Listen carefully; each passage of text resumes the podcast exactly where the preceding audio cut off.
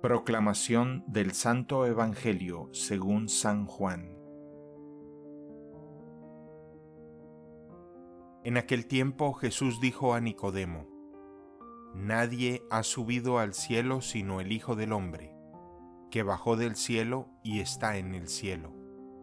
Así como Moisés levantó la serpiente en el desierto, así tiene que ser levantado el Hijo del Hombre para que todo el que crea en Él tenga vida eterna. Porque tanto amó Dios al mundo que le entregó a su Hijo único, para que todo el que crea en Él no perezca, sino que tenga vida eterna. Porque Dios no envió a su Hijo para condenar al mundo, sino para que el mundo se salvara por Él. Palabra del Señor.